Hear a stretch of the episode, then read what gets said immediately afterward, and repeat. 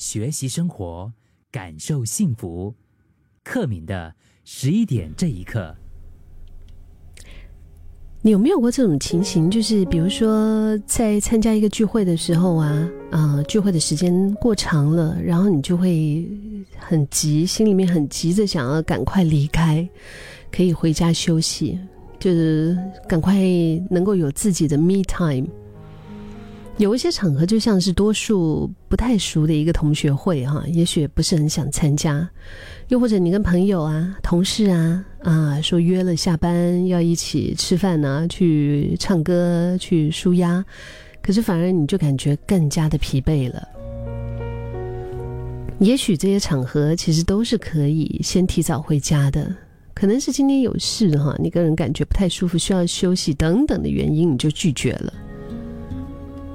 可是亲密关系啊，然后还有家人呢，或者是你的另一半呢，小朋友啊、孩子啊，甚至是自己跟自己，这个生活是紧密在一起的，你很难去找理由说置之不理啊。我们以前在这个十一点这一刻曾经提过一个词叫高敏啊，高敏感人。好多的听众都跟我分享说：“克敏啊，我就是那个高敏感人。高敏感人常常都会不自觉的共感到别人的情绪啊，然后就会花特别多的体力和精力在感受上。久了之后呢，就会因为感到疲倦，不知道该怎么样去面对，就开始渐渐的，就是想要一直远离人群就对了。”可是，毕竟我们人 还是需要朋友的呀，对不对？那怎么办呢？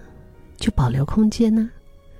保留空间意味着我们愿意跟另外一个人正在进行的这个旅程当中，可以跟他并肩而行，不做出评判啊，做使他感觉到不足，或者试图要去纠正他，或者尝试对结果造成影响。接受他想要交流的任何的事情，也为他人保留空间。当我们为别人保留空间的时候，我们就会敞开心扉，放下他人的情绪、困难、问题。最重要的是，也同时为自己保留了空间。我觉得为自己保留空间，其实是一个。高敏的人啊，无论是在亲密关系上，或者是在社交管理上面，是非常非常重要的。就是保留空间，意味着有更多的可能性。嗯，里面可能包含了尊重、鼓励、仁慈、耐心等等，使我们能够互相接受对方需要交流的任何的事。就是这个相处不再需要互相的逃避、互相远离，而是能跟对方并肩而行。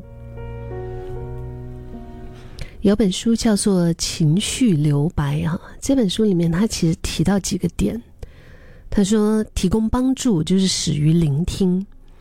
有时候其实别人的想法、希望啊、愿望啊，可能跟你自己的想法是不一样的，对不对？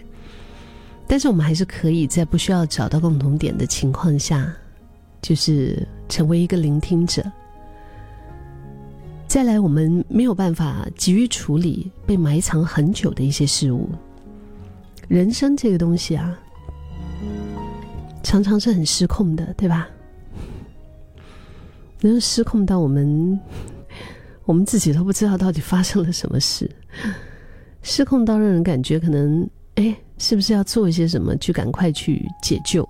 嗯，就是我们会单纯的把一些失控的情况理解为说，哎，我要赶快立刻从中解脱出来。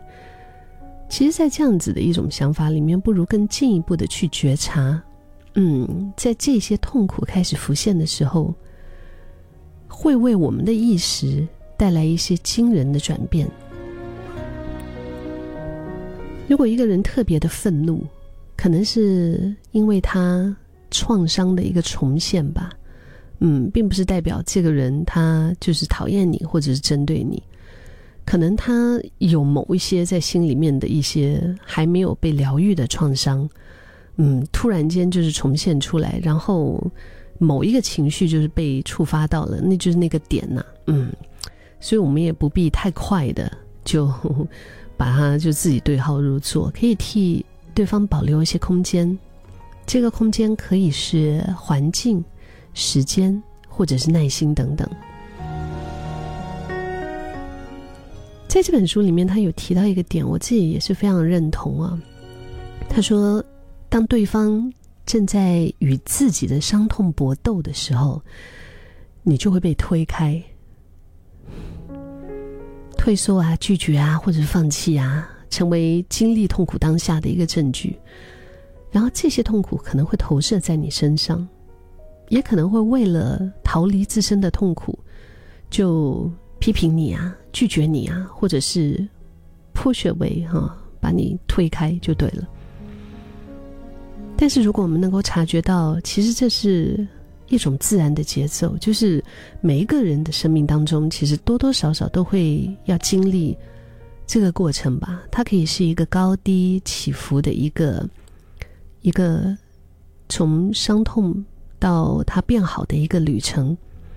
如果我们了解到这一点，我觉得就可以尊重到每个人的自我独处的时间，也就能更加的保持我们自己的价值。